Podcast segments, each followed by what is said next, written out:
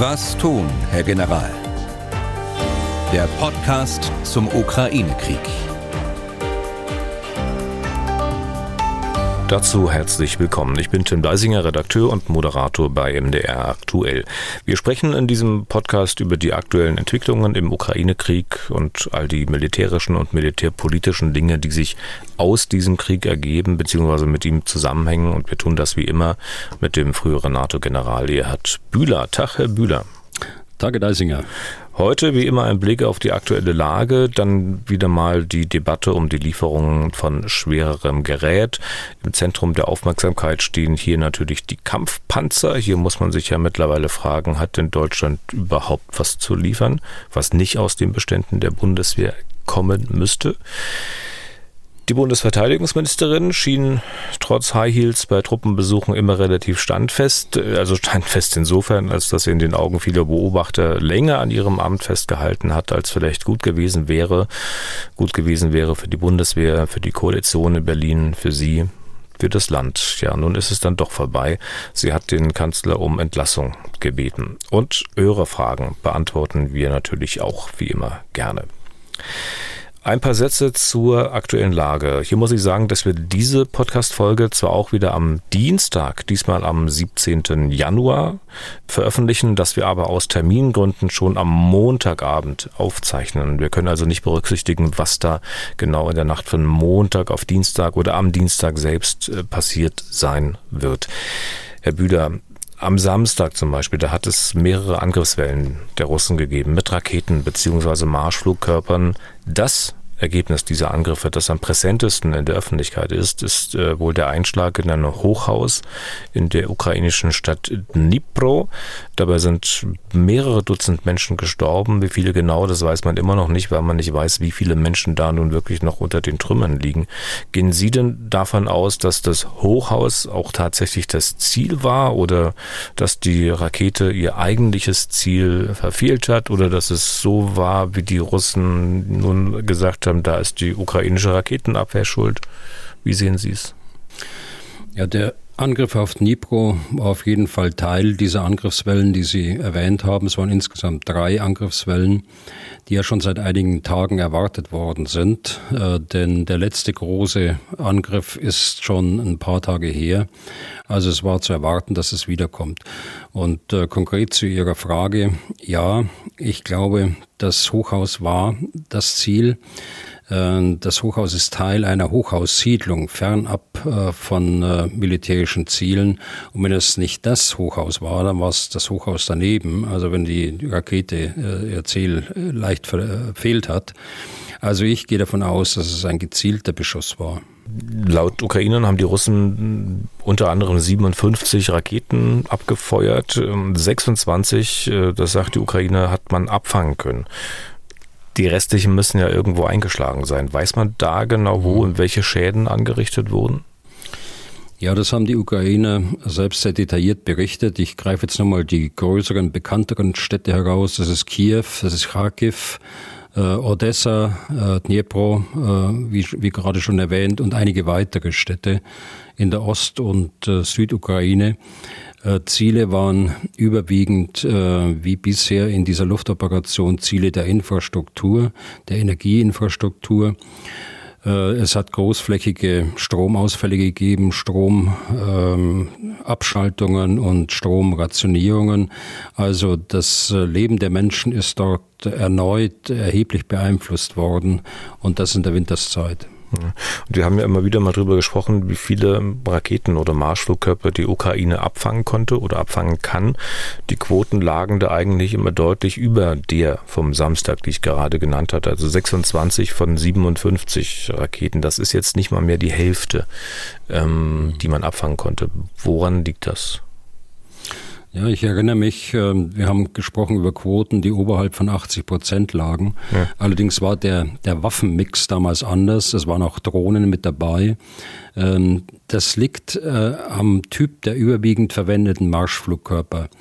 Äh, das ist der eine Grund, äh, glaube ich, die schwer abzufangen sind. Und zum anderen sind aus Belarus von russischen Stellungen aus Flugabwehrraketen verwendet worden im Boden-Boden-Einsatz, die auf kürzere Entfernung verschossen worden sind und in einer sehr steilen Flugbahn verschossen worden sind.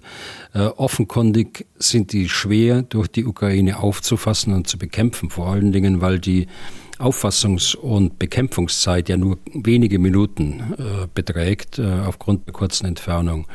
Äh, das hat der ähm, General für die Luftverteidigung der Ukraine gesagt als Begründung und das klingt mir sehr plausibel. Hm.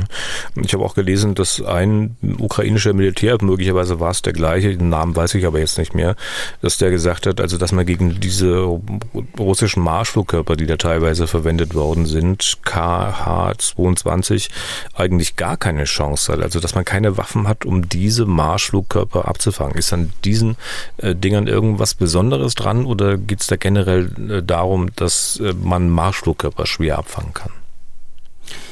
Äh, das Erste, also die, dieser Typ äh, KH-22 ist eine Antischiffrakete, äh, die durch große strategische Bomber eingesetzt werden. Das heißt, sie sind 500, ähm, 600 Kilometer weit entfernt vom Ziel und feuern diese Marschflugkörper ab. Sie fliegen sehr schnell, fünffache Schallgeschwindigkeit.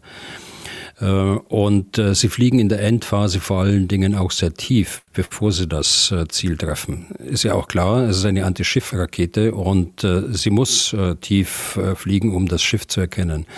Im Übrigen, ich glaube, wir haben das vor Monaten schon mal diskutiert, weil das ja nicht zum ersten Mal ähm, passiert. Äh, der, äh, der Flugkörper hat für die Endphase eine, einen Radarsensor und äh, nimmt eben das Schiff auf der gleichförmigen Wasserfläche auf und äh, trifft dann das Schiff mittig oder wo auch immer und kann aufgrund der großen Spreng Mittel, die er an Bord hat, äh, auch ein großes Schiff damit äh, versenken. Das heißt aber auch im Umkehrschluss, wenn ich den äh, für, auf Landziele einsetze, dass dieser, dieser Radarsensor auch nach etwas Großem am Ende schaut, das er treffen soll. Und da hatten wir es in, einer, in einem Fall in Odessa, glaube ich, und auch in einer anderen Stadt im Donbass, äh, dass äh, der Rückschluss, dass es eine Schiffsrakete aufgrund der, der Reste, die man gefunden hat, äh, auf den, auf den Radarsensor auch Sinn macht. Mhm. eine Stadt war ja beispielsweise auch Kremenschuk, wer sich noch erinnert. Damals ist ja von einer solchen Rakete, von einem solchen Marschflugkörper ein, ein Einkaufszentrum getroffen worden. damals sind auch dort mindestens 20 Menschen ums Leben gekommen. Auch Einkaufszentrum, mitnichten ein militärisches mhm. Ziel. Ähm, das dazu vielleicht, Herr Bühler, wenn man mal die große Lage anschaut insgesamt, welche Dinge haben da in den vergangenen Tagen die Situation, die Lage bestimmt? Also die große Lage ist weitgehend unverändert, wenn man so aus operativer Sicht dort auf den Krieg schaut. Wir haben im Norden, also zwischen Kharkiv und äh, Luhansk, äh, die Ortschaft Svatove und äh, Kremina, in dem es äh, um die herum es immer wieder heftige Kämpfe gibt. Hier gibt es äh, im Norden, also in Svatove, äh, Gegenangriffe der Russen, die abgewehrt werden. Es gibt äh, weiter im Süden, in Kremina, ähm, geringfügige Geländegewinne durch Angriffe der Ukraine. Wir haben dann noch weiter nach Süden gehend in den Raum Bachmut, die, die Stadt Solidar. Da haben wir ja am Freitag äh, gesagt, dass sie mehr oder weniger von den, von den Russen erobert worden ist. Äh, das ist ja auch jetzt mittlerweile bestätigt. Sie haben übers Wochenende offensichtlich noch in den westlichen Gebieten versucht, die Russen aufzuhalten. Aber es konnte nicht mehr verhindert werden, dass auch die westlichen Gebiete von Solidar dort eingenommen worden sind. Äh, Bachmut, äh, noch ein Stück weiter äh, südlich, auch heftige Kämpfe, allerdings auch auf beiden Seiten hohe Truppenkonzentrationen und bisher erfolglose Angriffe der Russen. Wir haben dann im Süden Cherson und äh, Saporischia. dort geht der Aufbau der der Verteidigungsstellungen auf der russischen Seite weiter. Tief gestaffelte Verteidigungsstellungen im Bereich östliches Cherson und äh, südliche Region Saporischia. Ja, und dann letztlich haben wir äh, Belarus. In Belarus hat heute eine Übung begonnen, eine Übung der Luftstreitkräfte gemeinsam äh, mit, den, mit den Russen. Äh, die Russen haben ja äh, Soldaten in Belarus stationiert, nicht nur Luftstreitkräfte, die jetzt üben, sondern auch äh, Armeekräfte, insbesondere für Ausbildung äh, der mobilisierten Soldaten, aber auch ähm, um äh, Gerät wiederherzustellen, instand zu setzen das aus der Langzeitlagerung kommt, das aus Depots in Russland kommt. Die werden da äh, auf, im Eisenbahntransport nach Belarus gebracht, um dort einsatzfähig gemacht zu werden. Hm. Soweit vielleicht der große Überblick. Ja. Und ähm, es gab an den vergangenen Tagen recht wenige bis gar keine Meldungen über Erfolge der ukrainischen Armee. Ganz im Gegenteil. Man kann durchaus den Eindruck haben, dass sich die Russen da allmählich gefangen haben und den Ukrainern immer empfindlicher zusetzen. Frage, äh, wäre das ein Eindruck, der nur durch diese herausragenden Ereignisse, also meinetwegen die Einnahme von Solidar oder auch die Attacke gegen das Hochhaus bestimmt und damit vielleicht verfälscht ist oder dreht sich das Blatt gerade wieder wirklich? Ich glaube, Sie haben da recht. Die Einnahme von Solidar äh, möglicherweise auch die Attacke und die Luftoperation verfälschen das Bild ein Stück weit.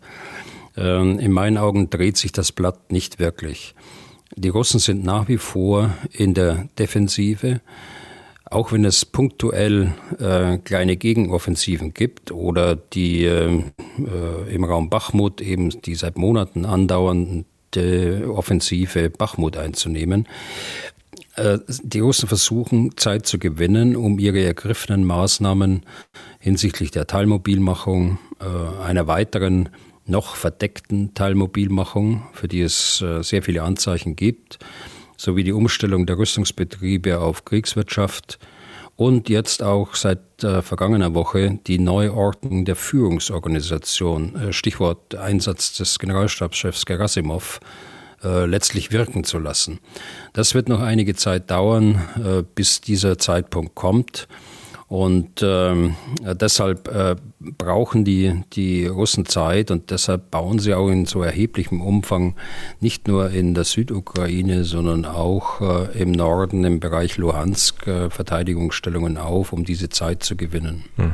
Aber es sind ja dann auch Wahrnehmungen auf der anderen Seite, sage ich mal. Also diese deutlich niedrigere Abschussquote, äh, das immer wieder zum Kollaps gebrachte Energiesystem der Ukraine oder auch halt die Debatten hier im Westen, was man der Ukraine an Waffen liefern kann und möchte, die mit dem, was seitens der Ukraine gefordert wird, ja nicht wirklich was zu tun haben.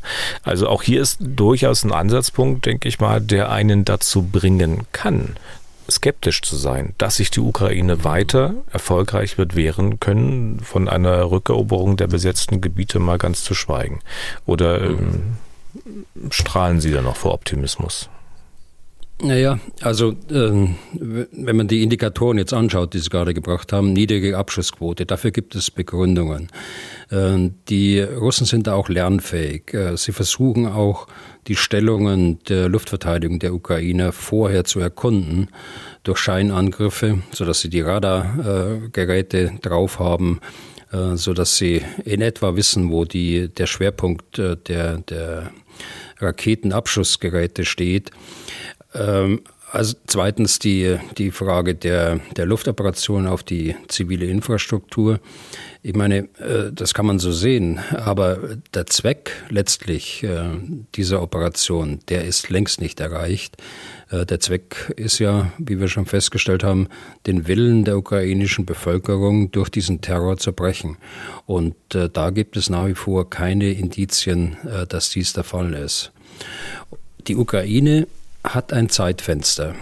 Wenn man das, äh, was ich vorhin gesagt habe, mit dem Zeitgewinn mal versucht, ganz vorsichtig zu, äh, zu bemessen, dann würde ich sagen, da braucht es noch ein paar Monate, die äh, die Russen brauchen, wenn es ihnen überhaupt gelingt, diese Maßnahmen, muss ich einschränkend sagen, diese Maßnahmen zur Wirkung zu bringen.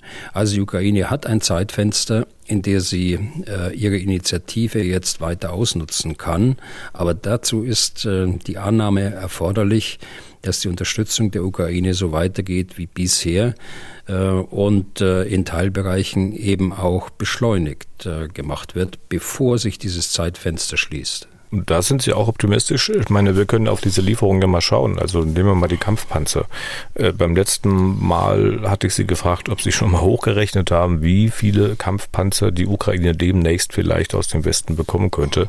Auch wenn Sie das noch nicht getan haben, muss man doch eigentlich kein Hellseher sein, um feststellen zu können, dass die Zahlen, die da jetzt äh, kursieren, ähm, meilenweit von dem entfernt sind, äh, was der ukrainische Generalstabschef vor kurzem mal formuliert hatte. Also wir erinnern uns, dass er gesagt hat, ja, gebt mir 300 Kampfpanzer und so und so viel anderes Gerät, dann erobere ich euch die, die, die besetzten Gebiete der Ukraine zurück. Naja, wir haben äh, die, äh, das Kampfpanzerangebot aus Polen. Äh, wir haben die. Äh, Dann mal 14, Challenger. wir können das immer auf die Strichliste setzen. 14, so. Ja, okay. so. Dann haben wir die, die Challenger, da ist noch keine Zahl genannt worden aus Großbritannien. Aber ich habe auch von 14 auch gelesen. Aus, ja, das ist aber noch nicht offiziell so mhm. verkündet, aber, aber lassen, lassen wir das mal stehen. Aber das sind die Finnen äh, mit doch ganz erheblichen Kampfpanzerzahlen, die haben allerdings auch noch keine Zahl genannt. Äh, das sind die Spanier, das sind äh, die Deutschen, das sind die Amerikaner. Und äh, das, äh, glaube ich, wird Rammstein auch zeigen äh, in dieser Woche am 20. Januar, äh, dass äh, es doch ein erhebliches Kontingent an Kampfpanzern geben wird, äh, dass man der Ukraine nicht kurzfristig, aber mittelfristig zur Verfügung stellen kann. Außerhalb des Zeitfensters, von dem Sie gesprochen haben, offenbar. Ja, gut, ähm, die, das, äh, das kann so sein. Äh, ich habe ja schon mal von einer verpassten Chance äh, gesprochen. Allerdings sind jetzt die Zeichen so, dass in Rammstein einiges entschieden wird. Und da muss man froh sein, dass es entschieden wird. Man ähm, muss allerdings auch damit rechnen, dass es dann auch längere Zeit dauert, bis tatsächlich die gesamte Flotte da aus, aus Kampfpanzern den Ukrainern zur Verfügung hm. steht. Hm. Dieses Treffen in Rammstein am 20. Januar, glaube ich, ne? Ja. Ja. ja. Sie hatten jetzt in dieser Liste von Staaten, die da Kampfpanzer liefern können, auch Deutschland ohne Einschränkungen mal mit so genannt. Ziemlich erhellend in Bezug auf das, was Deutschland leisten kann, war ja ein Interview, das der Rheinmetallchef Pappberger der Bildzeitung gegeben hat. Ähm, es wurde immer wieder gemutmaßt, na ja, man könnte Leopard seitens der Industrie liefern. Und er hat mal Zahlen auf den Tisch gelegt, die lauten, man hat 22 Leopard 2 und 88 Leopard 1 noch in Industriebeständen. Aber die Aussage danach ist ja mindestens ebenso wichtig, nämlich da sagt er, die müssen alle erst wieder aufgebaut werden und das dauert ein Jahr. Also hat Deutschland seitens der Industrie schlicht nichts, was man liefern kann, oder? Also es sieht so aus. Äh, das scheint leider so zu sein. Auf jeden Fall haben wir jetzt aktuelle Zahlen. Vorher hatten wir immer Größenordnungen genannt. Jetzt haben wir die aktuellen Zahlen aus äh, erster Hand äh, vom Chef von Rheinmetall. Das ist so. Aber es ist schon ernüchternd, dass wir jetzt an einem Punkt sind, wo wir feststellen, dass diese Kampfpanzer innerhalb von einem Jahr noch nicht mal geliefert werden können. Ja. Und da kommt ja noch dazu, es würde ein Jahr dauern, sagt Pappberger, wenn wenn der Bund das beauftragen würde. Aber das hat er bislang nicht getan. Oder haben Sie schon irgendwas von irgendeinem Auftrag mal gehört? Nein, äh, also da ist das jüngste Interview von Pappberger gilt da, glaube ich. Äh, da gelten keine Einschätzungen, sondern das äh, wird schon so sein. Sonst würde er so nicht sagen. Das hm. ist schon Fakt ein Jahr fürs Aufbauen der Panzer, äh, fürs Fitmachen. Äh, hier vielleicht kann ich mal die Frage von Christopher Hunting aus Bielefeld einfügen. Ich zitiere, wie darf man sich denn den Zustand von eingelagerten Panzern vorstellen? Ich bin bisher davon ausgegangen, dass dort zum Beispiel lediglich die Betriebsstoffe abgelassen mhm. wurden. Ja, da hat Herr Hunting vielleicht ein Bild vor Augen. Wir haben in den äh, Zeiten des Kalten Krieges hatten wir teilaufgestellte äh, Einheiten, Bataillone. Und äh, die Soldaten waren Reservisten, die haben ihre zivilen Berufe gehabt und äh, das Material war aber komplett vorhanden und das war in die Langzeitlagerung genommen. Äh, das äh, war so, dass die einsatzbereit eingelagert worden sind. Dann sind so Maßnahmen getroffen worden, äh, wie er schon sagte, Betriebsstoffe, Schmierstoffe und die Batterien werden ausgebaut und und und. Die Hallen werden unter spezielle Lüftung gestellt, sodass es wenig Feuchtigkeit dort drin gibt und so weiter. Diese Langzeitlagerung können Sie jederzeit sofort aufheben und die Panzer sind wieder einsatzbereit nach kurzem Einbau der Dinge, die ich gerade so skizziert habe. Diese Panzer, die bei der, heute bei der Industrie stehen, die stehen da seit vielen Jahren, äh, zum Teil Jahrzehnten und sind von der Industrie zurückgekauft worden, äh, von insbesondere der Bundeswehr, aber möglicherweise auch von anderen äh, Streitkräften, die Leopard äh, reduziert haben. Und die sind einfach irgendwo abgestellt worden. Äh, und äh, nach meiner Kenntnis nicht unter den Kriterien der Langzeitlagerung, so wie ich es gerade genannt habe, sondern so, wie sie waren. Und äh, sie sind auch nicht äh, einsatzbereit gemacht worden vor ihrer Einlagerung, sondern man hat sie genommen, wie sie waren. Und in so einem Zustand muss man sich das vorstellen. Äh, und man fragt sich auch, warum der Bund eigentlich bislang keinen Auftrag erteilt hat, äh, solche Panzer zu ertüchtigen, also die bei der Industrie stehen. Selbst wenn man keine Leopard 2 an die Ukraine liefern wollte, da hätte man doch sagen können, okay, baut doch mal diese 22 Leopard 2 wieder auf. Wir könnten die auf jeden Fall für die Bundeswehr gebrauchen. Dann hätte man die ja zumindest auch für die Bundeswehr in einigen Wochen verfügbar. Ja, jetzt mal von der Bundeswehr abgesehen. Äh, wir haben ja die, die, die Diskussion über diese Waffen äh, bereits seit März, April letzten Jahres.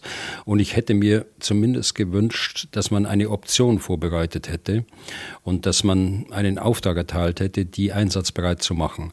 Eine solche Option hätte durchaus auch äh, öffentlich gemacht werden können. Das hätte auch durchaus Teil einer Abschreckungsstrategie sein können, dass man sagt, also pass auf, wir haben hier Vorräte und wir geben sie zu einem Zeitpunkt, den wir selbst bestimmen, an die Ukraine, um sie in ihrem Abwehrkampf zu unterstützen. Aber diese Chance, wiederhole das, diese Chance haben wir einfach verpasst. Und das hätte zum Beispiel auch Frau Lamprecht auf dem Schirm haben können. Ähm, aber hat sie offenbar nicht. Aber dazu kommen wir äh, noch ein bisschen später.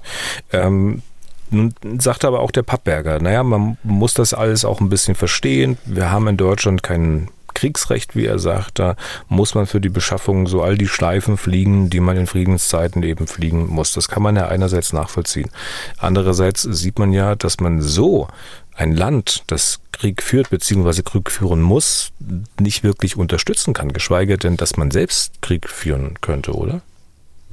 Ja, ja, das sieht man jetzt auf jeden Fall in der Nachschau. Aber man hätte es früher sehen können. Aber äh, es ist jetzt müßig, wissen Sie, dass man jetzt ähm, in die Geschichte da reingeht. Ich glaube, man muss jetzt nach vorne äh, schauen. Die Rammstein-Konferenz kommt und äh, ich denke mal, dass sich dort die Leopard-Nutzerstaaten äh, zusammentun, zumindest, äh, dass man eine politische Absichtserklärung macht, dass man das prüft. Äh, wir haben insgesamt mehr als ein Dutzend Leopard-Nutzerstaaten, die auch in einem Verbund, äh, der nennt sich Leoben, zusammengefasst sind. Äh, die arbeiten zusammen, die Staaten, in der Ersatzteilbeschaffung, in der Weiterentwicklung des Kampfpanzers, in Instandsetzungs- und Wartungsvorschriften und, und, und. So, die die Staaten, und das sind ja Staaten, die, die wir vorhin genannt haben, mit Ausnahme von Großbritannien, also Finnland, Polen, äh, Spanien, Deutschland äh, und äh, Norwegen, beispielsweise Norwegen habe ich vorhin vergessen, äh, das sind ja alles äh, äh, Leoben-Staaten und die müsste man jetzt um einen Tisch holen, möglichst hochrangig in, der, in der Zusammensetzung, aber vielleicht doch auf der, auf der Fachebene um dort mal einen Vorschlag äh, auszuarbeiten, wie könnte eine solche Zusammenarbeit äh, aussehen. Und ich kann mir gut vorstellen, dass äh, Deutschland das ohnehin den, äh, den Lead hat, äh, die Führung hat in dieser Leoben-Gruppe aufgrund der Tatsache, dass der, dass der Leopard aus Deutschland kommt, dass Deutschland hier auch die Führung übernimmt. Das wäre ein starkes Zeichen, auch ein starkes Zeichen der Abschreckung. Ja, aber wenn es konkret um deutsche Lieferung von Leoparden geht, dann heißt das ja im Endeffekt, äh, wenn die Bundesrepublik Leopard 2 liefern will, dann geht das, wir haben es gerade durchdiskutiert, die Sache, was Herr Pappberger gesagt hat, dann geht das nur aus aktiven Beständen der Bundeswehr. Und da müssten Sie doch eigentlich ein großes Schild nehmen, sich dann vor das Kasernentor stellen und dagegen protestieren. Also wenn ich Ihre Äußerung so in, in Erinnerung habe, richtig. Also weil Sie sagen, das geht eigentlich nicht. Ja, das habe ich von Anfang an ja gesagt. Man sollte kein Gerät aus äh, aktiven Beständen der Truppe nehmen. Die braucht sie selbst. Sie hat ohnehin zu wenig. Äh, wir müssen die, äh, die Bestände auffüllen und äh, vor allen Dingen müssen wir in Teilen auch ein Upgrade, wenn ich mal das englische Wort nehme, machen von den Panzern. Ganz konkret ist es so, dass die Bundeswehr 320 Panzer hat. Wir haben 100 hm, davon vor einigen Jahren von der Industrie zurückgekauft. Wir wissen, wir haben da Erfahrungswerte auch, wie man die wieder einsatzbereit macht wie man sie auf den neuesten Stand bringt. Das muss nicht der allerneueste Stand, das ist der Leopard 2 A7 sein, sondern es kann, können Stände sein, die irgendwo dazwischen liegen, zwischen dem heutigen und diesem höchsten Stand. Aber aktuell sieht es so aus, dass gerade aus diesen Gründen heraus etwa ein Drittel der Panzerflotte bei der Umrüstung ist. Das meinte ich vorhin mit Upgrade. Äh, oder bei großen Wartungsarbeiten bei der Industrie, die so alle zwei Jahre äh, fällig sind. Und äh, ein weiteres Drittel ist in der Instandsetzung und bei Wartungsarbeiten bei der Bundeswehr selbst. Und das bleibt nur ein Drittel übrig und das ist einsatzbereit bei der Truppe. Die Bundeswehr hat sechs Panzerbataillone. Jetzt kann man sich ausrechnen, was das für eine Lücke schlagen würde, wenn man jetzt aus aktiven Beständen der Bundeswehr die Panzer nimmt stellt sich die Frage, woher sollen sie kommen, wenn dort äh, Deutschland tatsächlich eine Führungsrolle einnehmen will. Gut, da kann man äh, Lösungen finden. Wir haben äh, Panzer in der, äh, auf den Übungsplätzen als quasi äh, gegnerische Panzertruppe. Äh, daran denke ich beispielsweise. Also kann man sicher Lösungen finden, äh, dass man sich an dieser Initiative beteiligt, ohne dass man die, die äh, Panzertruppe, äh, Truppenteile, also die Bataillone dann tatsächlich äh, von den, von den, dass man die Leoparden von dort aus abzieht. Hm. Aber, Aber eine schöne Lage ist das nicht. Das ist, das ist jetzt alles Konsequenz äh, eigentlich des Nichtstuns über Monate hinweg. Und das holt uns jetzt ein, weil die politische Diskussion jetzt so ist, dass wir uns eigentlich politisch äh, gar nicht mehr aus dieser, aus dieser Rolle herauslösen können. Ja, aber was sind denn das für Zahlen, wenn Sie sagen, man könnte die Panzer nehmen, die da auf Truppenübungsplätzen rumstehen, um gegnerische Ziele zu simulieren? Die sind ja bestimmt auch nicht auf dem neuesten Stand. Zustand und sind wahrscheinlich auch nicht so einsatzbereit, dass man sie gleich in irgendein Gefecht äh, schicken könnte. Und wie viel sind das? Nein, Drei, nein, vier, zehn, nein, zwanzig? Nein, nein, äh, die meine ich ja nicht. Sie meinen, Sie meinen jetzt die sogenannten Hartziele, die also äh, den ganzen Tag auf dem, auf dem Übungsplatz rumstehen, äh, monatelang, jahrelang und äh, äh dann mit Übungsmunition beschossen werden. Die meine okay, ich nicht. dann habe ich Sie missverstanden. Ich meine, wir haben aktive und einsatzbereite Panzer, um äh, praktisch einen Gegner darzustellen für unsere Panzertruppenteile, wenn die auf dem Übungsplatz üben. Die werden dann mit Sensoren ausgerüstet. Da wird natürlich nicht scharf geschossen, aber äh, die Sensoren äh, geben dann das Zeichen, der Panzer ist ausgefallen oder der Panzer ist schwer beschädigt oder nur die Waffe ist ausgefallen und dergleichen mehr. Hm. Und wie viele sind das, die es da gibt? Ja, das ist äh, äh, schon in einer Größenordnung eines Bataillons. Äh, die, äh, da kommt natürlich gleich wieder das Aber dazu. Das bedeutet allerdings für unsere, für die Ausbildung unserer eigenen Truppenteile, äh, dass man äh, dann Panzer wiederum aus den aktiven Truppenteilen dorthin stellen muss. Ne? Also praktisch zwei. Aber das ist noch eher zu, zu ertragen, als wenn man gar nichts macht. Und wenn man eine Führungsrolle dort in dieser sich anbahnenden Zusammenarbeit äh, einnehmen will, äh, da muss man äh, so, so misslich wie das ist, da muss man sehen, wo findet man in, den, in der Bundeswehr Panzer und da sehe ich äh, eine Möglichkeit. Das Zweite, was natürlich auch augenfällig ist und äh, was man uns dann sagt, ja, sie kommen aus der Industrie. Ja, das sind aber Panzer, die der Bundeswehr gehören und die bei der Industrie stehen zur, zur Wartungsarbeit, zur langfristigen Wartungsarbeit oder zur Umrüstung. Und äh, die meine ich damit nicht, denn das sind tatsächlich Panzer der Bundeswehr. Hm. Man muss natürlich auch fragen, also was für Konsequenzen hat denn das für die Ukraine, wenn sie ihre Waffenwünsche und bei den Kampfpanzern, ich hatte ja die Zahlen genannt, die der Saluschny äh, in die Öffentlichkeit gebracht hat mit den 300 Kampfpanzern, die man gerne hätte. Also was für Konsequenzen für die Ukraine hat es, wenn man diese Waffenwünsche nicht erfüllt bekommt oder nicht erfüllt bekommen kann? Also mit Offensive und Rückeroberung wird es dann wohl zumindest sehr schwer werden. Naja, auf jeden Fall geht das Zeitfenster zu, ohne dass die Ukraine substanziell in ihrem Abwehrkampf äh, verstärkt werden kann.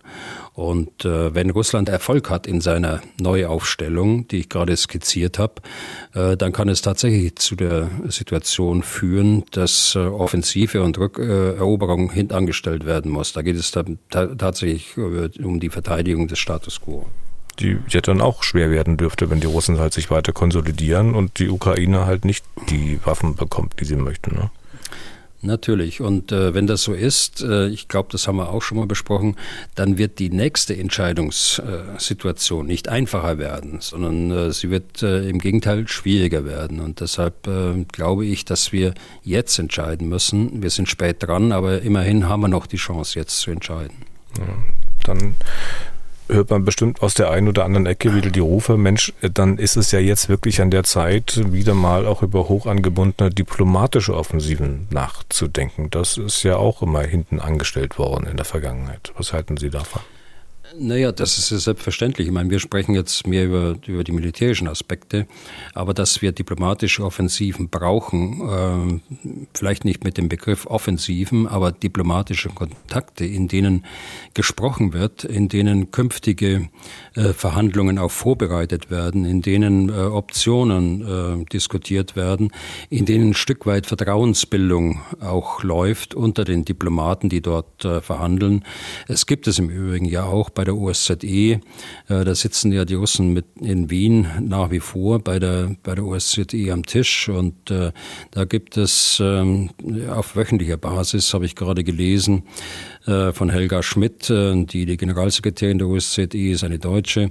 Ähm, also das gibt es und da gibt es eigentlich mehr von diesen, von diesen diplomatischen Gesprächen, als wir äh, so in der öffentlichen Wahrnehmung dort äh, mitbekommen. Hm. Ganz kurz nochmal zurück zu Herrn Pappberger. Ähm, der hat ja auch über die Marder gesprochen. Der, ähm, Deutschland hat ja der Ukraine, ich glaube, 40 Marder zugesagt. Weiß nur noch nicht so recht, wo sie herkommen sollen, aus der Bundeswehr oder aus der Industrie. Da sieht es aber zumindest besser aus, als wenn man nach den Zahlen beim Leopard 2 schaut, ne? Ja, also äh, Pappberger war da sehr offen. Äh, das hat mich schon ein bisschen erstaunt, weil am, am Freitag war noch alles äh, eigentlich äh, eitel Sonnenschein dort in der Besprechung und der anschließenden äh, Konferenz, äh, die mit der Ministerin gemacht worden ist. Aber lassen wir mal die Bewertung weg. Schauen, schauen wir uns die Fakten an. 140 Marder, sagt Pappberger, hat er in seiner Firma. Auch in dem Zustand, wie ich vorhin die Leoparden beschrieben habe. Davon äh, sind jetzt äh, 40 für Griechenland vorgesehen, die da im Ringtausch äh, nach Griechenland gehen sollen, damit die Griechen ihre alten ex-sowjetischen Panzer äh, dann in die, in die Ukraine liefern können. Eine erste Tranche, sagt er, von 20 äh, Schützenpanzern sind fertig und äh, sind zum größten Teil ausgeliefert und die nächsten werden so im April fertig werden, die nächsten 20. Und an den 40 insgesamt, äh, arbeiten sie etwa äh, sechs Monate äh, am Stück. Und jetzt kann man sehen, wie die anderen 100, wie lange es dauert, bis die anderen 100, die noch in schlechterem Zustand sind, wie er sagt, dauert. Da spricht er von sieben bis acht Monaten. Also, was heißt das für dieses zugesagte Paket an die Ukraine von 40 Kampfpanzern? Da können nur 20 kommen, aber auch nur dann, wenn die Griechen auf sie verzichten. Und äh, der Rest muss äh, aus der Bundeswehr kommen, aus den aktiven Beständen. Auch hier also wieder äh, wird eine, eine Lücke geschlagen in das Dispositiv der, der Panzergrenadiertruppe in diesem Fall, dass äh, der Panzergrenadiertruppe aufgrund der Vielzahl an Aufträgen, die sie haben, äh, im Baltikum, bei der NATO äh, Eingreiftruppe, ähm, sicher Probleme machen wird. Also wir müssen dann damit rechnen, dass wir ungefähr 20 Fahrzeuge dann auch tatsächlich aus Truppenbeständen nehmen müssen. Und das war am 5. Januar äh, noch nicht öffentlich. Das ist bis heute noch nicht richtig öffentlich, äh, glaube ich. Habe es jedenfalls noch nicht so in dieser äh, Deutlichkeit gesehen, aber die äh, das, was äh, Papperger gestern in der Bild am Sonntag da äh, geschrieben hat oder gesagt hat, äh, das deutet schon darauf hin, dass ein substanzieller Anteil eben auch von der Bundeswehr gestellt werden muss. Hm. Also alles eine Situation, die man hätte, wenn man frühzeitig reagiert hätte, vielleicht ein bisschen, die sich jetzt anders darstellen würde, oder? Ja, das stimmt. Äh, und wir müssen vielleicht zur Vollständigkeit sagen, äh, dass der eine oder andere Politiker, äh, der Vorsitzende der Grünen, Nuripur, gehört dazu, der sagt, natürlich muss die Bundeswehr auch ihren Anteil leisten aus den aktiven Beständen. Ja, das ist eine politische Aussage, aber ich, die stelle ich eben dagegen, die fachliche Aussage. Ähm, da fühle ich mich auch bestätigt, was die militärische Führung, die aktive militärische Führung dazu sagt. Das äh, wird die Bundeswehr nicht besser einsatzbereit machen, sondern schlechter. Das ist vollkommen klar. Es wird weniger an, an Material geben. Das heißt, sie können weniger äh, Soldaten ausbilden und sie haben unterm Strich dann weniger einsatzbereite Verbände, äh, zur Verfügung, als sie eigentlich brauchen, auf, aufgrund der Zusagen, die wir an die NATO gegeben haben. Zwei habe ich genannt, äh, äh, das Baltikum und die NATO Response Force und äh, das dritte ist die, die voll einsatzbereite Division im Jahr 2025. Und das ist ja nicht mehr weit hin. Mhm. Kleine Nachfrage noch zum Thema Waffenlieferungen. Da geht es aber um ganz andere Waffensysteme. Und zwar Herr Melnik, der frühere ukrainische Botschafter in Deutschland, ähm, hat sich mal wieder zu Wort äh, gemeldet. Ähm, das ist jetzt nicht unbedingt ein Anlass, in den Podcast hier reinzunehmen. Aber er hat Unterstützung bei dieser Wortmeldung bekommen von einem prominenten deutschen Außenpolitiker, der bisher nicht unbedingt durch Seltsamkeiten aufgefallen ist in der Öffentlichkeit, vom CDU-Mann Roderich Kiesewetter. Melnick sagt, Deutschland, ihr habt doch Tornados. Sicher alt, aber sicher noch sehr wirkungsvoll. Gebt uns doch die. Und äh, Herr Kiesewetter sagt, ja klar, gute Idee. Was halten Sie davon? Also ich, ich schätze ja äh, Roderich Kiesewetter sehr. Er ist ja seit langem in der Politik, äh, weitaus nicht nur Außenpolitiker, sondern auch ein versierter Verteidigungspolitiker, äh, Oberst im Generalstab gewesen in der Bundeswehr, bevor er in die Politik gegangen ist. Also der weiß schon, äh, wovon er redet. In diesem Fall habe ich ein bisschen andere Meinung. Bei Tornado muss man vorsichtig sein. Äh, der Tornado soll ja ab 2025, äh, 2026 äh, durch die F-35 abgelöst werden. Davon spricht Herr Melnick natürlich nichts und er spricht äh, vom Jetzt und vom Heute. Und da sehe ich äh, kaum Möglichkeiten, wenn nicht gar keine Möglichkeiten, äh, dort unterstützen zu können. Das hängt auch zusammen mit der mit der Tatsache, dass ein Flugzeug, ein Kampfflugzeug wie der Tornado äh, natürlich eine ungleich längere Zeit braucht, äh, damit die Logistikkette steht, äh, damit die Handhabung des Flugzeugs in der Ausbildung vermittelt werden kann, damit die Besatzung, Besatzungen, äh, muss man sagen, sie sind Zweisitzer, äh, umgeschult werden können. Also das lässt sich nicht von heute auf morgen machen. Und äh, noch mehr, dieser äh, Tornado hat, bis er endgültig außer Dienst gestellt wird, den wichtigen Auftrag der nuklearen Teilhabe. Er hat darüber hinaus äh, wichtige Aufgaben im Bereich der Aufklärung äh, zu leisten und äh, vor allen Dingen auch immer noch äh, den, den Auftrag äh, Kampf gegen Radargeräte, also Ausschalten von Radargeräten, äh, um den mitfliegenden anderen Flugzeugen die Möglichkeit zu geben, weiter zu fliegen und eben nicht abgeschossen zu werden von den, von den Raketen, die über diese Radare geführt werden. Also von daher unterm Strich, äh, das habe ich mehr Fragen als Antworten äh, zu diesem Thema. Aber erstmal meine erste Einschätzung, und das ist ja ganz neu, mhm. ist, äh, da muss man ganz vorsichtig rangehen. Ja.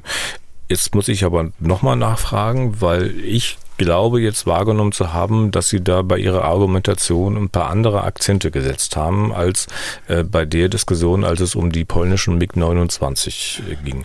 Ähm, hat sich da in Ihrem Kopf auch ein bisschen was geändert? Also wenn jetzt sozusagen der Vorschlag käme, dann lasst uns doch die MiG-29 in die Ukraine schicken, würden Sie da jetzt anders reagieren oder damit anders umgehen als äh, damals vor Monaten, als es diskutiert wurde? Ja, ich glaube, das, ähm, das kam im Zusammenhang mit der Flugverbotszone, die die Polen da vorgeschlagen haben und auch äh, andere Staaten, baltische Staaten unter anderem dazu. Äh, und ja, es hat dieses Angebot gegeben, äh, MiG-29 zu liefern. MiG-29 ist ein anderes Thema als Tornado. MiG-29 fliegen die Ukrainer selbst. Das lässt sich also einfacher handhaben. Äh, die Amerikaner haben das damals den Polen ausgeredet, das zu tun. Äh, so hat man es jedenfalls in der Presse lesen können. Auch ganz äh, plausibel. Hat sich meine Auffassung dazu geändert? Ja, das ist in ja, das ist gut, dass es Ihnen aufgefallen ist. Also sie, man, man merkt schon, dass die, die Zeit eben jetzt für die Russen spielt und äh, man langfristig, mittelfristig schon dran denken muss. Insofern ist diese Initiative dort auch, die, äh, die Herr Kiesewetter unterstützt, ähm, ist schon bedenkenswert und äh, da könnte man sicher auch später über die MiG-29 auch nachdenken. Aber wie gesagt, MiG-29 ist ein anderes äh, Ding als äh, Tornado. Okay. Dann lassen wir es dabei zum Thema Waffenlieferungen und schreiten ein bisschen voran. Eine, die das ganze Elend dazu jetzt nicht mehr mitgestalten muss, ist Christine Lambrecht. Sie ist als Bundesverteidigungsministerin quasi zurückgetreten, beziehungsweise für den äh, Zeitpunkt der Aufzeichnung des Podcasts muss man sagen, sie hat den Kanzler um ihre Entlassung gebeten. An welcher Stelle der Prozess dann am Dienstag steht, wenn wir den Podcast veröffentlichen, wissen wir natürlich heute noch nicht. Erste Frage dazu, Herr Bühler. Sie hat um Entlassung gebeten. Heißt das, ist das so die übliche gesichtswahrende Formulierung oder denken Sie, dass sie tatsächlich selbst auf die Idee gekommen ist? Also, wenn man eher hartleibig veranlagt ist, dann erscheint das zweite zumindest unwahrscheinlich. Also man weiß es nicht, Herr Deisinger, und ich glaube, äh, es ist müßig, darüber zu spekulieren. Äh, der Entlassungsantrag, der liegt jetzt auf dem Tisch und soll entschieden werden. Ich hätte mir gewünscht, dass es möglich wäre, das äh, sehr frühzeitig zu entscheiden. Ganz offensichtlich sind die Signale so, dass es heute nicht mehr entschieden wird, also heute Montagabend, gegebenenfalls am Dienstag. Entweder kam es von ihr oder es kam aus interessierten Kreisen, aus der Regierung oder der Partei, also der, der SPD, aber das äh, kann man nicht sagen. Also ich weiß es zumindest nicht und da spekuliere ich auch nicht. Wenn wir jetzt auf Frau Lambrecht als Verteidigungsministerin mal schauen, was sie da gemacht hat und was sie nicht gemacht hat. Und äh, es scheint so richtig warm geworden, ist sie mit ihrem Amt eigentlich nie oder sehen Sie das anders? Naja, es sieht, äh, es sieht so aus von außen betrachtet, ob es tatsächlich so, so war. Das kann man eigentlich nur sehen, wenn man äh, dort auch im Ministerium ist und wenn man äh, sie auf tagtäglicher Basis dann auch sieht. Ähm, es sieht so aus. Äh, Im Abschiedsbrief ähm, meint sie aber, äh, dass sie, dass sie doch ähm, mit sehr viel Herzblut bei ihrer Arbeit war. Und Sie meinen, die Truppe hat das auch so gesehen? Man hatte eher den Eindruck, dass die Truppe mit ihr nicht so richtig was anfangen konnte, auch eher gefremdelt hat. Also konnte man ja einiges zumindest nachlesen. Äh, auch wenn Sie jetzt nicht mehr zur aktiven Truppe äh, gehören, Herr Bühler, wie ging es Ihnen? Ich kann das nicht wirklich sagen, Herr Deisinger. Äh, es ist ja eine Frage nach Empathie und nach Herzblut für die Soldaten und äh, das können Sie nicht erspüren über, über Medien. Äh, auch bei Berichten bin ich immer ein bisschen vorsichtig, denn man muss ja sehen, dass die Truppe in ihrer Gesamtheit in den wenigsten Fällen äh, die Ministerin mal unmittelbar oder auch in, in, unterschiedlichen Situationen erlebt hat. Also das heißt, auch die Truppe äh, lebt daher von den Bildern, die in den Medien veröffentlicht werden, von der Diskussion, die sie natürlich mitnehmen in den Printmedien, in den sozialen Medien und so weiter. Aber äh, um jetzt hier mit einigermaßen Kompetenz die Frage zu beantworten, da muss ich Ihnen sagen, das weiß ich nicht, das kann ich nicht, ja. so kann ich ich das nicht sagen. Aber Hand aufs Herz, ganz ehrlich, Herr Bühler. Also wenn Frau Lambrecht zum Truppenbesuch mit High Heels aus dem Flieger hüpft, äh, das schauen Sie sich dann an und sagen, jawohl, genauso muss man als Verteidigungsministerin auftreten? Nein, natürlich nicht. Ähm, aber das ist auch Aufgabe des äh, unmittelbaren Umfelds der Ministerin, äh, die sie also einweist, was äh, kommt auf sie zu. Das wird in der Regel, wird das, und ich kenne das ja von, von meiner Zeit als Adjutant von zwei Ministern, die werden eingewiesen, das und das ist geplant und man gibt Rat, was man tun sollte. Auch die Medienleute geben Rat. Natürlich auch, was, welche Ausrüstung, welcher, welcher Anzug denn erfolgt erforderlich ist und so weiter. Äh, aber auf den Rat muss natürlich auch dann gehört werden. Äh, das ist die andere Seite der, der Medaille. Aber wissen Sie, ich gehöre nicht zu denen, die die Leistung einer Ministerin äh, nach ihren Schuhen beurteilt. Ähm, man hat ja zumindest aus den Reihen der Koalition relativ wenig Kritik an Frau Lambrecht gehört, vor allem keine namentliche Kritik. Also, dass man genau weiß, wer die Quelle ist, wer der Kritiker ist oder die Kritikerin. Ähm, hat auch relativ wenig aus der Bundeswehr gehört. Bei der Bundeswehr ist das sicherlich nachvollziehbar. Also man kann ja nicht so einfach mal die eigene Oberbefehlshaberin anzählen. Aber sonst im Prinzip alles nur so hinter vorgehaltener Hand an Kritik. Oder haben Sie einen anderen Eindruck? Ja, nein, da habe ich keinen anderen Eindruck. Und äh, ich habe jetzt vor Augen die Bildzeitung, die Sie vielleicht gestern Abend auch gelesen haben, äh, den Bericht dort, äh, wo also unter der Überschrift äh, die, äh, ja, wie ist die Stimmung in der Truppe, ne? was denkt die Truppe darüber? Mhm. Und da kommen ausnahmslos, äh, kommen Insider zu Wort, äh, also anonym, anonyme Kritik. Und da bin ich sowieso sehr skeptisch dabei. Und das Ganze nach Ankündigung eines, eines Rücktritts, dann hat das immer so ein, so ein Geschmäckle nach, äh, nachtreten und äh, das ist nicht in Ordnung, auch äh, nicht in Ordnung in der Bundeswehr. Hm. Wobei man aber sicher anonyme Kritik jetzt nicht gleich vom Tisch wischen sollte. Kann ja gut sein, dass äh, äh, manche vielleicht richtige Kritik auch nur anonym transportiert oder veröffentlicht werden kann. Also nehmen wir einen Punkt von den anonymen Dingen, da war zu lesen, dass ihr Desinteresse am Job nachgesagt wurde, beziehungsweise dass man Desinteresse wahrgenommen hat. Wie geht's Ihnen, äh, wenn Sie haben ja so einige Verteidigungsminister und Ministerinnen beobachten können? Ja, ich habe einige beobachtet, die mit sehr viel Herzblut äh, bei der Arbeit waren. Äh, Sie haben recht, dass hier der Eindruck ein anderer war. Aber auch hier sage ich Ihnen, äh, Ferndiagnose liegt mir fern. Aber nicht, dass wir uns falsch verstehen. Äh, Im, im Ergebnis sage ich also auch, alleine, dass Sie heute Ihr Entlassungsgesuch nach gerade einmal einem Jahr und vor allem angesichts der Lage und der anstehenden und auch ausstehenden Entscheidungen in der Bundeswehr, in der NATO in Bezug auf die Ukraine-Krieg vorgelegt hat, das macht ja sehr deutlich, äh, dass sie im Grunde genommen eine Fehlbesetzung war. Sonst hätte sie ja nicht äh, ihr Entlassungsgesuch schreiben müssen. Und da hilft es auch nicht, dass sie als Begründung die Medien äh, anführt. Nein, sie hat sich selbst Monat für Monat in eine Entscheidungssituation hinein manövriert, die es einfach unvermeidlich machte, ganz offensichtlich, diesen Schritt zu gehen. Hm. Wenn wir so mal die Fehler der Frau Lambrecht als Verteidigungsministerin aufzählen wollten, diese Liste, die ging ja dann von erstens bis äh, zu welcher Zahl? Also einstellig mit Sicherheit nicht.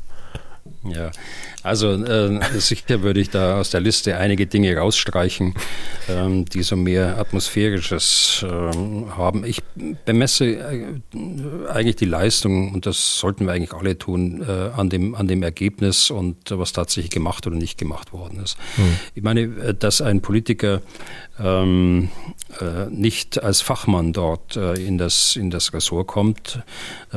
Das ist so, aber dann muss man sich auch intensivst einarbeiten. Hier gibt es eigentlich ähm, ja, im Englischen würde man sagen Standing Procedures, da gibt es äh, Verfahren, äh, wie das funktioniert. Die Abteilungen machen da umfangreiche Ausarbeitungen über die aktuellen Themen, äh, Vorschläge, wie man sich weiter äh, noch vertiefen kann äh, in, diese, in diese einzelnen Aufgaben. Äh, dann wird in der Regel ein großes Gespräch, ein Roundtable-Gespräch gemacht, in dem dann Fragen erörtert werden, in dem der Minister oder die Ministerin dann auch Fragen stellt an die jeweiligen verantwortlichen Abteilungsleiter, Referatsleiter und und und. Also das ist das eine, was gemacht werden muss. Also ich will jetzt keine Mängelliste aufzeigen, aber ich, drei Dinge, die vielleicht äh, notwendig sind. Äh, und das, das zweite ist, man muss Vertrauen haben als, äh, als neuer äh, Minister, wenn man in, in das Verteidigungsressort hineingeht. Und man muss, muss wissen, es gibt nach meiner Auffassung kaum ein Ressort, das loyaler äh, zu einem neuen Minister steht. Und ich habe viele Ministerwechsel mitgemacht. Und äh, das Vertrauen haben die Leute auch verdient. Es ist meistens nicht so, äh, dass die Minister ähm, das selbst äh, nicht haben, aber es kommen eben auch viele Leute mit, äh, mit dem Minister, die dann den Minister beraten, weil sie auch vorher schon mit ihm zusammengearbeitet haben und weil sie da näher dran sind. Und ähm, das hat manchmal zur Folge, dass es da die eine oder andere Spannung gibt. Und das Dritte ist, man muss entscheiden, was entschieden werden muss. Und äh, das ist meine Hauptkritik, äh, dass eben nicht entschieden worden ist, äh, wie die Organisation der Bundeswehr aussehen soll unter den Bedingungen der Landes- und Bündnisverteidigung. Die Konzeption lag lange vor, äh, die äh, Modernisierungsliste äh, liegt lange vor und seit langer Zeit wissen wir auch, wie wir die Bundeswehr aufstellen wollen. Und das ist eben von General Zorn nach vorne getrieben worden, zusammen mit äh, der vorherigen Ministerin Frau Kram-Kahnbauer und auch in ein Papier gegossen worden, das öffentlich ist. Äh, und es ist eben nichts entschieden worden und seit über einem Jahr nichts entschieden worden. Und wenn Sie mal diese Puma-Geschichte sich anschauen, dann sehen Sie wie unter dem Brennpunkt äh, die Mängel, die wir in der Bundeswehr haben äh, hinsichtlich der Verantwortung, hinsichtlich der Abgrenzung von Organisationsbereichen, hinsichtlich der Vielzahl von Organisationsbereichen, hinsichtlich der Kopflastigkeit der ganzen Struktur. All das wissen wir seit fünf Jahren Jahren bereits mindestens. Äh, und äh, äh, leider ist da nichts entschieden worden bis dato, was substanziell diesen Mängeln dann oder dieser der neuen Situation, so muss ich neutraler sagen, der Landes- und Bündnisverteidigung entsprechen würde. So, nun wird es ja eine Frau oder einen Mann nach Frau Lamprecht geben. Gerade mit der Aufzeichnung steht da noch niemand fest. Zumindest ist es in der Öffentlichkeit nicht äh, bekannt. Haben Sie was flüstern hören? Naja, das haben Sie wahrscheinlich auch gehört. Äh, so richtig flüstern nicht, aber es ist ja, geht ja durch alle Hauptstadtmedien durch, auch die entsprechenden Namen. Äh, ich glaube, wir werden noch in dieser Woche und hoffentlich morgen spätestens äh, den Namen hören und äh, dann werden wir ihn bewerten können. Es gibt äh, wirklich Fachleute unter diesen, unter diesen fünf, die da in Rede stehen. Das ist der SPD-Vorsitzende Klingbeil, der schon abgewunken haben soll, verständlicherweise als SPD-Chef, aber es wäre es nicht das erste Mal, dass man einen Parteichef im, im Ressort hat im Verteidigungsressort. Er hat jedenfalls äh, als ausgewiesener Sicherheitspolitiker ganz sicher das Format dazu. Äh, der Arbeitsminister Heil äh, ebenso als äh, Ressortchef eines großen Ressorts. Äh, dem würde ich das auch zutrauen. Frau Högel, äh, gut, sie ist erst kurze Zeit im Amt der, der Wehrbeauftragten, hat sich allerdings schon gut eingearbeitet, glaube ich, nach über zwei Jahren jetzt und ähm, hätte nur den Nachteil, dass äh, eben der Posten wieder erneut nachbesetzt werden muss oder auch dieser Dienstposten äh, nachbesetzt werden muss, was äh, wenig zur Kontinuität auch für die Soldaten äh, beitragen wird. Ähm, es wird der Kanzleramtsminister äh, erwähnt, ähm, der aber offenkundig nicht bis jetzt jedenfalls nicht verfügbar ist. Und es wird die parlamentarische Staatssekretärin erwähnt. Und das ist das Tableau, äh, das ich kenne. Und äh, wir werden sehen, wie die Entscheidung ausfällt. Mhm wenn, wenn Scholz, also der Bundeskanzler, dieses Männer-Frauen-Gleichgewicht in seiner Regierung, wie er es ja versprochen hatte, wahren will, dann muss ja wieder eine Frau ran. Dann bleibt sie eigentlich nur Högel oder Möller.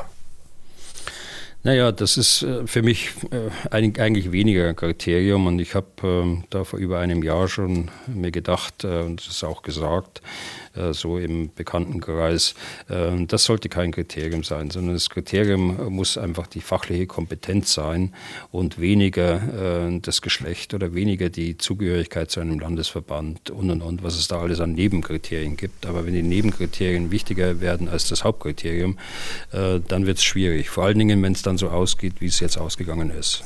Also Herr Bühler, machen wir dann über diese Folge den, äh, die, die Überschrift äh, Bühler gegen äh, Frauenquote bei, in, in, der Bundesregierung. Das meinen Sie ja bestimmt auch nicht so, ne? Nein, das, das meine ich nicht so. Äh, das mag ja sein, dass eine Frauenquote äh, erreicht werden kann durch andere Mittel. Ich begrüße das auch. Frauenquote ist ja auch wichtig. Aber wenn, wenn wir in einer solchen Situation wie jetzt sind, und ich habe es gerade beschrieben, was an Entscheidungen ansteht und in welcher Lage wir sind, dann glaube ich, ist dieses Kriterium nachrangig. Okay, dann äh, lassen wir uns überraschen, was da passiert, ob mit Quote oder ohne Quote, ob Frau Högel oder Herr Klingbeil oder äh, sonst wer. Ähm, es gibt aber auch Hörerfragen zu diesem Thema, die uns mit diesem Inhalt, also nicht nur von einem Hörer erreicht haben. Ich lese mal das wird Sie freuen. Ich lese mal den Kern der Mail von Thomas Semler oder Semler aus Fulda vor. Zitat. Frau Lambrecht als Verteidigungsministerin war einfach nur peinlich. Wir brauchen jetzt jemanden mit Fachkompetenz und Durchsetzungsvermögen. Wäre ich Olaf Scholz, würde ich Herrn Bühler als Verteidigungsminister anfragen. Die Frage wird dem Herrn General nicht gefallen. Trotzdem würde mich brennend interessieren, wie er auf eine solche Anfrage reagieren würde. Viele Grüße. Ja. So, also Zitat Ende. Dann können Sie mal losschießen, Herr Bühler. Herr Semmler, äh, ja, da haben Sie durchaus recht äh, mit dem Gefallen, aber man muss eben alle Fragen beantworten, äh, die Herr Deisinger da so stellt. Äh, ich, ich will es mal versuchen, ähm, mal ohne meine, ein, meinen Namen zu beantworten. Das ist ja eine Frage, die äh, nach so ähm, Fachleuten äh, in, in Ministerämtern geht. Ähm, das gibt es in verschiedenen Staaten, die haben da auch Traditionen dazu. Äh, wenn ich an, äh, an die USA denke, der General Austin, äh, jetzt Verteidigungsminister, der, damals der General Powell, Außenminister, nach Italien ist mehrfach passiert, dass hochrangige Generale Verteidigungsminister waren, wenn auch nur kurze Zeit, wie es manchmal so üblich ist dort. Die in, wenn ich nach Rumänien schaue, ist der Generalstabschef, den ich noch kenne, äh, der ist äh, Verteidigungsminister geworden, ist jetzt, äh, ich glaube, immer noch Regierungschef in Rumänien. Und in Tschechien haben wir die gleiche Situation. Da ist jetzt ein, ein gewesener Generalstabschef nominiert worden zum Präsidenten der Republik Tschechien. Also äh, ach, ich habe noch einen vergessen. Der, der äh, Generalstabschef von Ungarn, der frühere, ist aufgerückt äh, zum Verteidigungsminister. Also es gibt diese Lösungen. Aber wissen Sie, ganz offen gesagt, das passt nicht in unser System. Wir sind groß geworden in, als Offiziere, als Unteroffiziere, als Mannschaften in der Bundeswehr unter dem Primat der Politik. Und das ist nur ein Aspekt. Es gibt viele Aspekte eigentlich, aber den will ich mal rausgreifen, unter dem Primat der Politik. Und jetzt stellen Sie sich mal einen Fachmann vor in einem Regierungskabinett, voller, voll mit äh, Politikern und Politikerinnen. Und der soll nun äh, seine Fachkompetenz ausgeben. Der würde zwei, Minister zweiter Klasse sein. Äh, und äh, das äh, kann keiner wollen. Und es gibt genügend ähm, Sicherheitspolitiker. Ich habe vorhin vergessen, Dr. Bartels, der ehemalige Wehrbeauftragte, der wäre ganz sicher auch geeignet. Da würde auch das Parteibuch stimmen. Aber äh, ehemalige Generale, davon abgesehen, äh, dass sie äh, in der Regel kein Parteibuch haben, es gibt nur äußerst wenige. Also im Augenblick ist mir gerade überhaupt keiner bekannt, äh, der irgendwie ein, ein Parteibuch hat äh, aus der Generalität. Wir verstehen uns als vollkommen äh, Partei, nicht parteilos. Also wir sind ja Staatsbürger und wir haben auch bestimmte Präferenzen, aber wir sind eben kein Parteimitglied. Im Übrigen ist uns das auch, das ist der dritte Aspekt schon vom Soldatengesetz her außerordentlich eingeschränkt, die parteipolitische politische Arbeit dort. Also von daher, äh, lassen wir es lieber dabei, wie es heute ist, äh, aber bitte ein kompetenter äh, Politiker an der Spitze eines so wichtigen Ressorts und vor allen Dingen an der Spitze dann der großen Organisation, die hinter dem Ressort steht, nämlich die Bundeswehr. Hm. Okay, dann belassen wir es dabei. Übrigens glaube ich nicht, dass Sie meinen, dass Sie jede Frage von mir beantworten müssen. Ich habe zumindest vom letzten Podcast in Erinnerung, dass Sie da schlicht gesagt haben, bei einer Frage, gute Frage, nächste Frage. Und dann habe ich auch eine Erinnerung, ich weiß aber nicht mehr, worum es ging, äh, haben Sie irgendwann mal geantwortet, etwas unwirsch, also nicht böse oder so, sondern etwas unwirsch. Ähm, ach, da will ich gar nicht drauf antworten. Also Sie müssen nicht auf jede Frage antworten, Herr Bühler. Okay. Das, das wissen Sie aber auch. Ähm, dann kommen wir zu weiteren Hörerfragen. Ähm, jetzt die Mail von Ingo Tschudowski aus Landsberg am Lech. Ich zitiere. Wäre es nicht sinnvoll, den NATO-Partner mit der nach den USA größten Anzahl an Kampfpanzern zur Unterstützung der Ukraine stärker einzubinden? Das türkische Heer verfügt über etwa 2000 Leopard und Abrams Kampfpanzer und insgesamt über mehr als 3000 Panzerfahrzeuge sowie über Munition. Nach einer Exportgenehmigung durch die deutsche Regierung und entsprechende Motivation des Bündnispartners könnte sicher zeitnah eine größere Menge der dringend benötigten Kampfpanzer der Ukraine zur Verfügung gestellt werden. Oder spricht sich Erdogan bzw. die Türkei als NATO-Partner gegen eine Unterstützung mit Kampf- und Schützenpanzern aus? Mit besten Grüßen. Also zur letzten Frage, das weiß ich nicht. Da habe ich auch noch nichts gelesen bisher darüber. Äh, die Türkei ist ja ein äh, NATO-Partner, der die Ukraine auch mit Waffen äh, unterstützt, unter anderem die bewaffnete Drohne, die sie gleich von Beginn an schon hatten, aber auch mit anderen Waffen. In der Frage der Kampfpanzer ist es natürlich sinnvoll. Und Türkei hat eben auch Leoparden in, in, in, dem Bestand, wie Sie schon richtig sagen, und sie könnten eine, eine Verstärkung sein für diesen Leopard-Verbund, den, den nenne ich mal so, wie ich ihn vorhin skizziert habe. Und äh, bei den Abrams-Panzern, gut, da haben die Amerikaner selbst äh, genügend. Aber bei Leopard äh, will ich da den Schwerpunkt sehen. Ob äh, die Türkei das macht, das ist die andere Frage, das ist jetzt mehr die politische Frage. Denn äh, jenseits dieser Waffenlieferungen, die sie bereits gemacht haben, haben sie sich ja immer bereit gehalten als ähm, politischer Partner äh, der NATO, der aber auch Kontakte nach Moskau pflegt. Und äh, das ist ja sehr erfolgreich äh, öffentlich geworden im, im, Rahmen des Abkommens über die Getreidelieferungen. Und wir erinnern uns im März, April letzten Jahres, als versucht worden ist, dort die Verhandlungen mit den beiden Kriegsparteien zu moderieren. Also da schlicht, habe ich schlichtweg ein Fragezeichen, aber militärisch sinnvoll wäre es allemal. Okay. Dann zu Panzern auch die nächste Frage und zwar von unserem Anrufbeantworter. Ja, guten Tag, General Bühler, guten Tag, Herr Deisinger. Benjamin Mein aus Hamburg. Meine Frage lautet nun mit den bevorstehenden, vielleicht bevorstehenden Leopard 2 Lieferungen, wie sieht eigentlich äh, so ein Panzerkampf in der heutigen Welt aus? Vor 100, naja, fast 100 Jahren im Zweiten Weltkrieg war das sicher noch anders. Und treffen Panzer überhaupt wie der Leopard 2 und der T90 oder T72 aufeinander? dann in der Ukraine oder werden Panzer ganz anders bekämpft heute durch Drohnen oder Panzerfäuste oder wie auch immer? Würde mich mal interessieren. Vielen Dank. Ja, das ist eine gute Frage. Äh, jetzt eine Frage für die Panzerspezialisten unter unseren Hörerinnen und Hörern und äh, natürlich auch für mich. Die, ähm, der Panzerkampf sieht tatsächlich anders aus als im Zweiten Weltkrieg. Wir denken heute äh, wesentlich mehr im System äh, der, der verbundenen Waffen, äh, wie wir sagen. Äh, jede Waffe, jedes Waffensystem hat seine Schwächen und seine Stärken und man muss, muss versuchen, die Schwächen auszugleichen, um die Stärken dann auch zu bekommen. So kann man das vielleicht ganz im Allgemeinen sagen.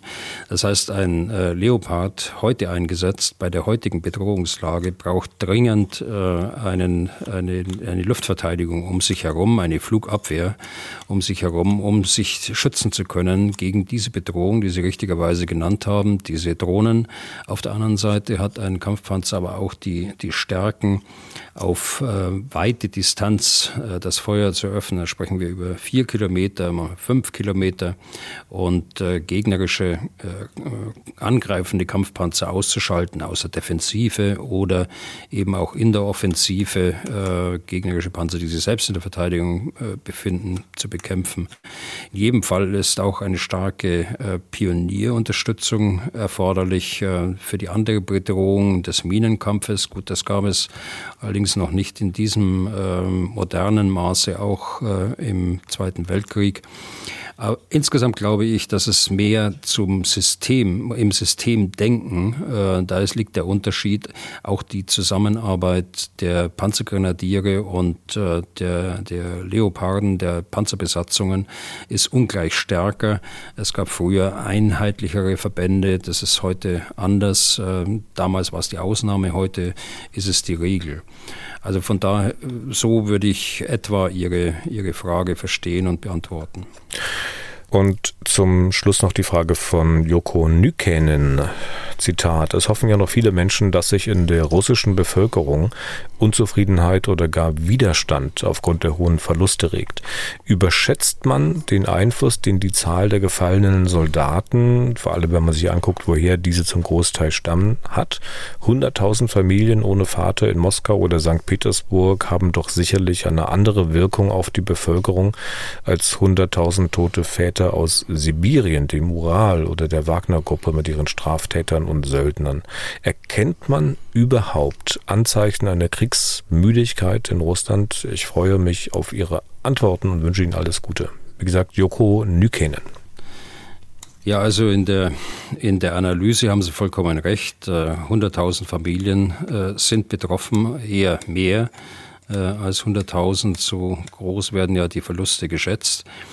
Äh, die äh, Situation ist aber nach wie vor so, dass äh, das Regime Putin die Fäden fest in der Hand hat. Es gibt zwar die ein oder anderen ähm, Proteste auch in den sozialen Medien, es gibt ähm, äh, Klagen über den Umgang mit den Soldaten, wie sie geführt werden, wie sie versorgt werden, wie sie ausgerüstet werden. Äh, es gibt auch Klagen, zuletzt ähm, als äh, dieses, diese Berufsschule getroffen worden ist äh, mit den 500 bis 1000 Soldaten, die dort untergebracht waren. Es gibt auch dann regional, ich glaube es war in Samara, regional dann Fragen und an die, an die Administration und an, an Putin selbst.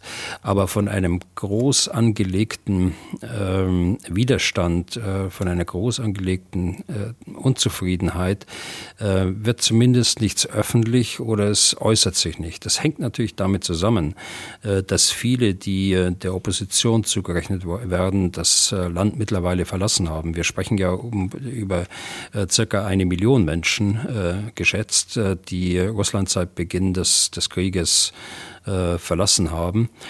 Und äh, andere Teile der Opposition sind äh, im Gefängnis, Nawalny und seine, und seine Unterstützer äh, in Russland. Also das ist auch äh, ein, ein zweiter Aspekt, äh, den man da nennen muss in dem Zusammenhang. Aber es ist richtig, dass äh, bei zunehmenden Verlusten oder auch bei gleichbleibenden Verlusten, die wir im Augenblick sehen, dass sich irgendwann der Widerstand einfach ähm, nach menschlichem Ermessen regen muss. Denn die, der Krieg kommt jetzt zunehmend in jeder Familie in Russland auch an. Entweder durch solche Ereignisse, dass man Soldaten verliert, dass man Familienangehörige verliert, oder aber auch durch äh, die einseitige Fokussierung auf die Rüstung, äh, durch äh, noch mehr Armut, äh, in Russland, vor allen Dingen in den ländlichen Gebieten. Also äh, ich denke schon, dass hier der, der Widerstand äh, steigen wird und er hoffe das auch ein Stück weit, um das Regime zum Einlenken zu bewegen, auch von innen her. Okay. Und damit sind wir durch für heute. Vielen Dank für Ihr Interesse. Wenn Sie Fragen an Herrn Bühler haben, dann schreiben Sie an general.mdraktuell.de oder rufen Sie an unter 0800 637 3737. Was tun, Herr General, gibt es auf mdr.de, in der ARD Audiothek und überall da, wo es sonst noch Podcasts gibt. Herr Bühler, nächste Ausgabe unseres Podcasts dann am Freitag. Bis dahin und vielen Dank für heute. Gerne geschehen und bis Freitag. Was tun, Herr General? Der Podcast zum Ukraine-Krieg.